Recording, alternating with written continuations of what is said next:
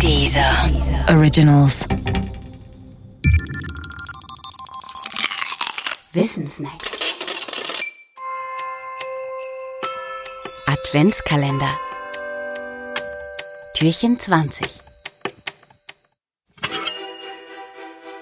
Traditionelle Schlemmerei zu Weihnachten. Dass es im christlichen Glauben neben der österlichen noch eine weitere Fastenzeit gegeben hat, ist gerade einmal 100 Jahre her. Bis dahin war nämlich auch der Advent Fastenzeit. Diese vorweihnachtliche Fastenzeit endete für gewöhnlich in der Nacht vom 24. auf den 25. Dezember mit der Christmette. Fastenzeit bedeutete natürlich vor allem Buße zu tun. Fastenzeit bedeutete aber immer auch, sich an Speisegebote zu halten. Im Mittelalter waren diese Gebote umfangreich und streng. Vor allem was das Essen von Fleisch angeht. Das war verboten. Dieses Verbot galt aber nicht nur an einigen wenigen Tagen im Jahr, sondern an sage und schreibe 150.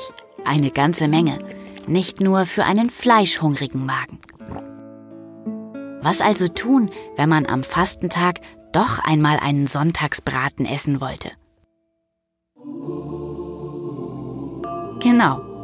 Man kam nicht auf den Hund, sondern auf den Fisch. Weil Fisch nicht Fleisch ist, wurde Fisch zum Fleischersatz. Das ist der Grund dafür, warum sich um Klöster herum oft Teiche finden. Und es ist auch der Grund dafür, warum der Weihnachtskarpfen ein klassisches Heiligabendgericht ist, aber kein Weihnachtsessen im eigentlichen Sinn. Denn der Heiligabend gehörte noch zur Fastenzeit. Er war ihr letzter Abend. Und zugleich war er der letzte Abend vor dem großen Fest. Um diesen speziellen Abend angemessen begehen zu können, bedurfte es eines eigenen Festmahls. Und eben dies ist der Weihnachtskarpfen. Der ist allerdings bei uns etwas aus der Mode gekommen und wurde vielerorts gegen Bockwurst mit Kartoffelsalat getauscht. Durfte er ja auch, da der Advent ja eben keine Fastenzeit mehr ist. Ganz anders die Weihnachtsgans. Als fleischiges und zugleich opulentes Mahl war sie für die Fastenzeit in jeder Hinsicht ungeeignet und auch unerschwinglich. Erst als breitere Schichten sich Gänse leisten konnten, wurden sie zu einem weihnachtlichen Klassiker. Das ist ungefähr 200 Jahre her.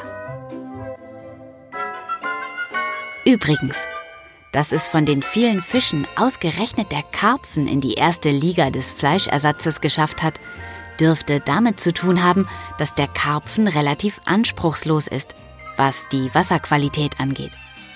Karpfen gedeihen anders als etwa Forellen auch in flachen, stehenden und deshalb sauerstoffarmen Gewässern. Karpfen sind also schlicht leichter zu halten. Na dann, guten Appetit!